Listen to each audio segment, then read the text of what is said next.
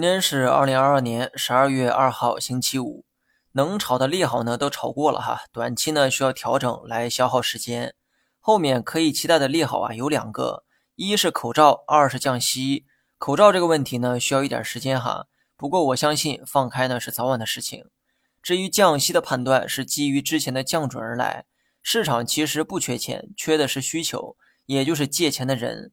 钱呢都堆在桌面上。有需求的人可以来借，降准相当于朝桌子上又撒了一堆钱，但与借钱人的这个需求啊并不发生关系，这就很有意思了哈。桌子上本就不缺钱，为何还要再撒钱上去呢？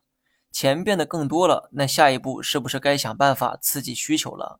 比如说降息，利息是资金的价格，价格便宜了，自然会有助于提振需求，所以今后出现降息也不是没有可能。之前不降息，一怕通胀，二怕汇率，顺便还得看看经济的表现。可目前我们的通胀不高，汇率也出现了明显的反弹，而经济又急需一波输血，所以呢，我个人比较期待后面的降息操作。接下来呢，讲一讲新手能听懂的话哈。短期大盘继续按照调整预期，但整体向上的趋势啊没有被破坏。那么操作层面可以继续持仓。从中长期这个维度来看。经济在各项刺激政策下会逐步的回暖，所以呢，策略上要尽量保持乐观。好了，以上全部内容，下期同一时间再见。